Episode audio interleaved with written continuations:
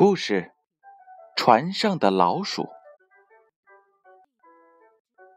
一只船在海上航行，船舱里藏着一只老鼠。老鼠偷吃船夫的粮食，咬坏了船夫的衣服。船夫呢，恨透了老鼠，想捉住它，把它给扔到海里去。鼠有鼠的办法。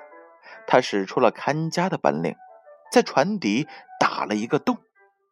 他要躲到洞里去，还要把船夫的粮食也搬到洞里藏起来。结果呢，可想而知了。小故事，大哲理。无论在任何时候，千万不要想着去伤害别人，因为伤害别人就是在伤害自己。伤害到别人时，你自己的心里会受到来自于心灵的折磨。另外，你的行动也会危及自己的利益。